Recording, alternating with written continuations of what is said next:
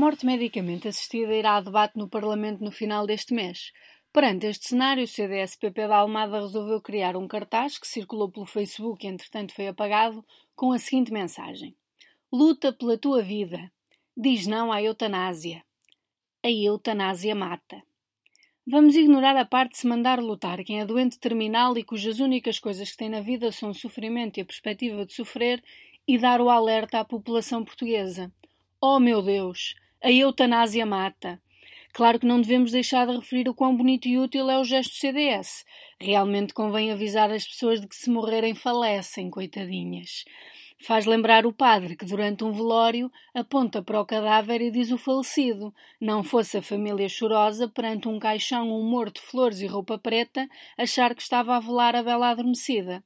O mais engraçado é que o que vai à discussão no Parlamento é mesmo tratado por morte assistida. Parte-se do princípio de que o facto da expressão ter um adjetivo não faz com que o substantivo inexista, mas talvez seja um manejo de gente que se pôs a estudar linguística.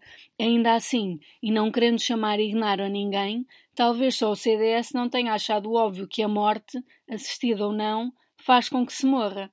Podia ser caso para dizer que triste, a vida é mesmo assim mas se falar em morte provoca este estrilho todo, que dizer da vida?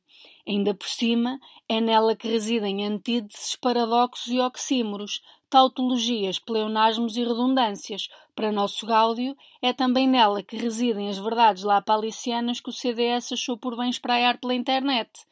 Só é pena que não tenha feito cartazes semelhantes para entender no que derivavam as políticas que apoiava.